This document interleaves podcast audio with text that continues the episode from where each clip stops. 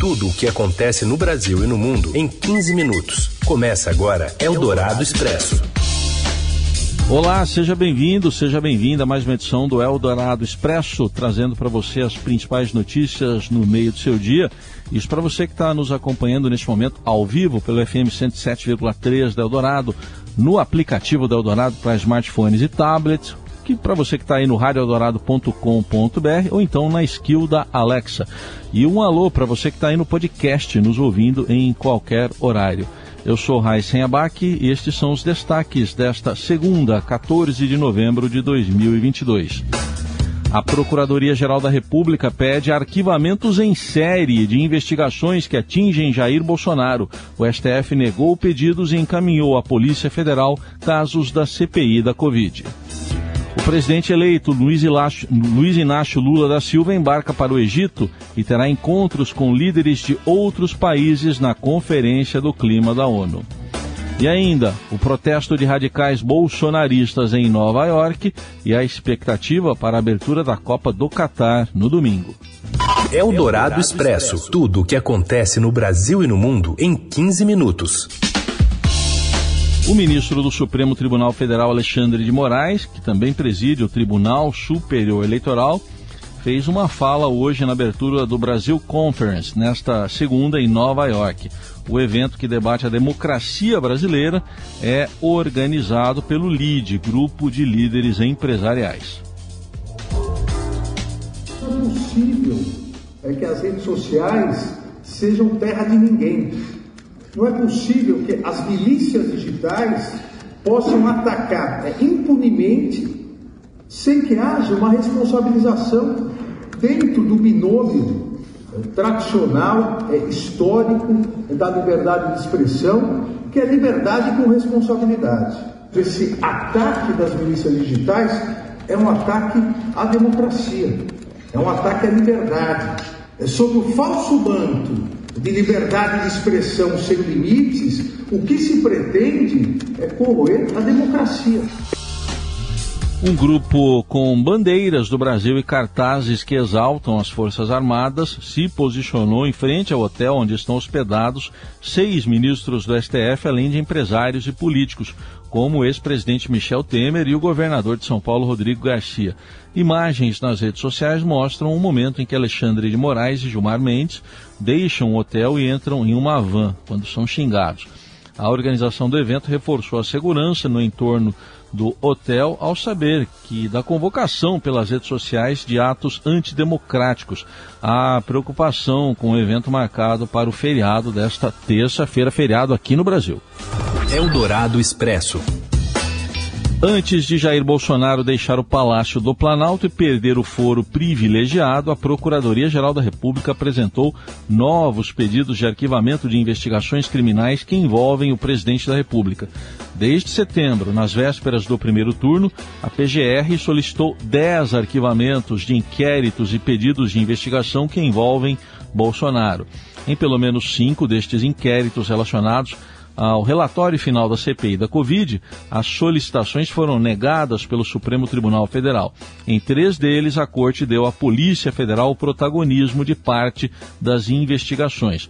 Nos autos dos processos, senadores da CPI da Covid e uma associação de vítimas da pandemia têm rebatido a Procuradoria-Geral da República e apelado à Corte para que não enterre os inquéritos parte dos procedimentos sequer virou inquérito formal e o Ministério Público não chegou a promover diligências mais aprofundadas. Na prática, se estas investigações não forem encerradas até o último dia de dezembro, serão enviadas pelo STF ao Ministério Público Federal em primeira instância nas mãos de outros procuradores que podem ter entendimentos diferentes dos do Procurador-Geral da República Augusto Aras, os procedimentos poderão ser continuados ou arquivados. Eldorado Expresso. O presidente eleito, Luiz Inácio Lula da Silva, embarcou hoje em São Paulo com destino ao Egito, onde vai participar da COP27, a Conferência do Clima da Organização das Nações Unidas. Ele pegou um avião que saiu do Aeroporto Internacional em Guarulhos, na Grande São Paulo. Em postagem no Twitter, Lula escreveu que o combate às mudanças climáticas deve ser um compromisso do Estado brasileiro. Lula disse ainda na postagem que o futuro governo trabalhará pelo futuro do país e do planeta, que ele destacou é um só e de todos. A COP27 começa, começou, na verdade, no dia 6 de novembro, na cidade egípcia de Sharm el-Sheikh e discute medidas de enfrentamento às mudanças climáticas. A agenda de Lula no Egito prevê também encontros bilaterais com autoridades de outros países. E ainda falando sobre a COP27, o BNDES vai anunciar no evento o aumento do programa de concessões no total, são 32 reservas florestais e 46 parques naturais que podem passar para a iniciativa privada. Quem dá os detalhes é o repórter Vinícius Neder.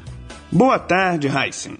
A carteira de projetos de concessão de reservas florestais do Banco Nacional de Desenvolvimento Econômico e Social, o BNDES, ganhará mais 15 ativos a serem estruturados serão incluídos 2,4 milhões de hectares em áreas preservadas pelo governo do estado do Amapá. O anúncio será feito hoje, na COP27, a Conferência Anual das Nações Unidas sobre as Mudanças Climáticas, que ocorre no Egito.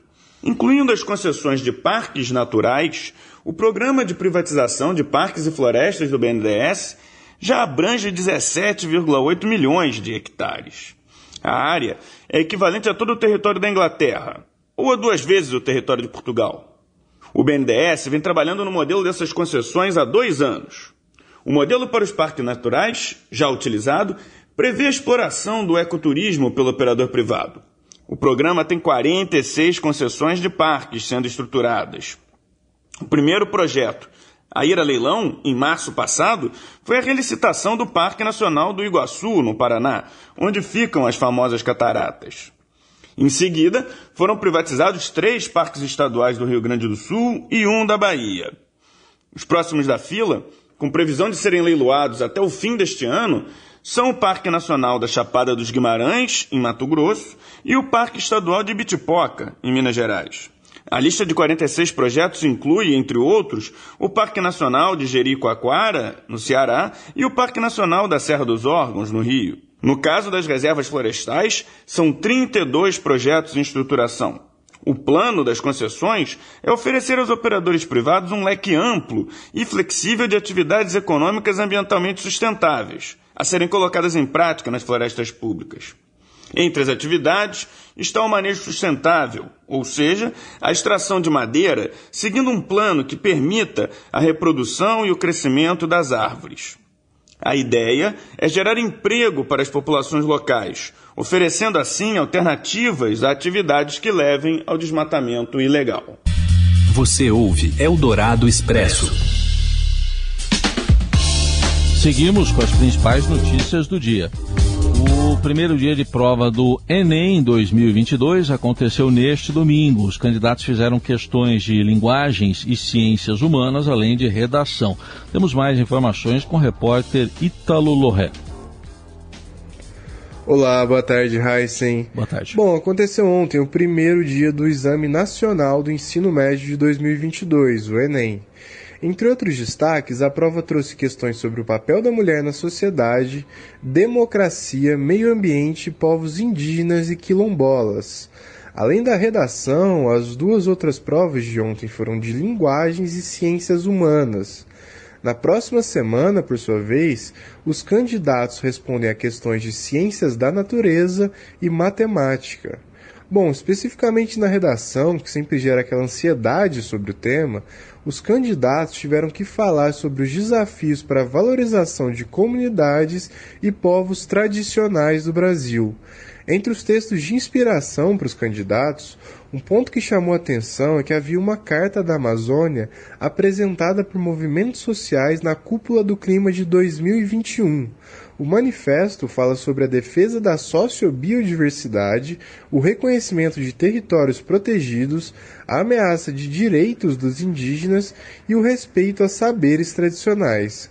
No caso das provas de linguagens e ciências humanas, teve desde questões sobre Estado democrático de direito a itens sobre igualdade de gênero.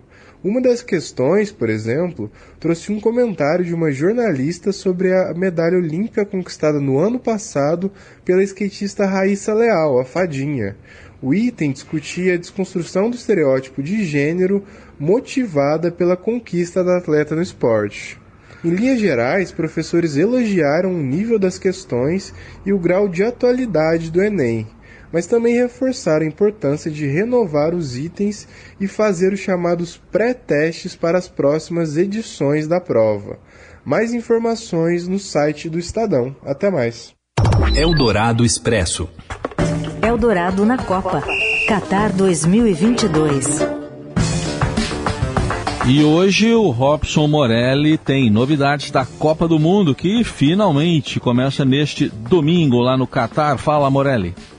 Olá, amigos. Quero falar de Copa do Mundo. A Copa do Mundo já começou. Messi, um dos principais jogadores desta edição, a sua última edição de Copa do Mundo, ele já falou que não joga mais na Argentina, pela Argentina depois da Copa do Mundo do Catar, já está em Doha, já se apresentou ao técnico é, da seleção argentina. O Brasil também já está reunido na Itália, em Turim, no centro de treinamento da Juventus, onde vai ficar é, por um período de cinco dias se preparando, treinando e aí sim, dia 19, embarca para a capital é, Doha. Então a Copa do Mundo já começou, nenhum jogador da seleção brasileira se contundiu na última rodada do futebol lá na Europa antes do Mundial. Neymar tomou uma pancada feia defendendo o seu PSG no fim de semana, mas continuou jogando, foi substituído só no segundo tempo, então parece que está tudo bem. É, então o Brasil vai com a força que tem, com a força máxima, com a força escolhida por Tite. Gabigol ficou fora, fez algumas provocações ao treinador brasileiro, disse que já joga em uma seleção, estava se referindo ao Flamengo, mas o fato é que ele não foi chamado e o Tite chamou nove atacantes, entre eles o Pedro, que também joga no Flamengo. A seleção brasileira tem bastante atacante, tem um meio de campo forte, tem Neymar concentrado, tem uma zaga um pouco mais veterana, mais experiente, tem alguma fragilidade pelas laterais, mas segundo o Tite, os laterais da seleção brasileira vão jogar mais do meio de campo para trás e mais fazendo a diagonal pelo meio de campo tentando ajudar na marcação. Tem dois volantes, Fred e Casemiro, em boa fase, que sabem jogar. Então é um Brasil, no meu modo de ver, mais preparado para ganhar essa Copa do Mundo do que em outras edições, do que, por exemplo, em 2014 e 2018. Isso não quer dizer que vai ser fácil, isso não quer dizer que o Brasil vá ganhar a Copa. A primeira fase é dificílima.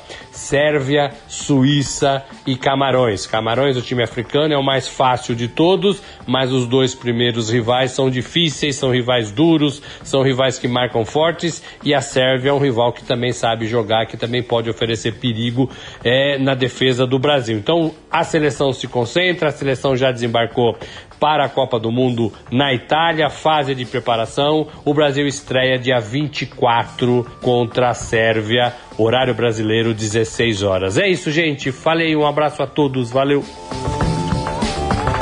E aqui no Eldorado vai ter cobertura especial da Copa, assim como também nas plataformas do Estadão. Em breve saberemos se a hora é hexa. E assim chegamos ao final de mais uma edição do Eldorado Expresso, em que estive ao lado da Laura Kapeliushnik na produção e na coordenação, Carlos Amaral na mesa de som, Moacir Biasi na central técnica e atualização das principais notícias do dia. Você continua acompanhando aqui no Eldorado e nas plataformas do Estadão. Boa segunda e até amanhã. Você ouviu Eldorado Expresso tudo o que acontece no Brasil e no mundo em 15 minutos.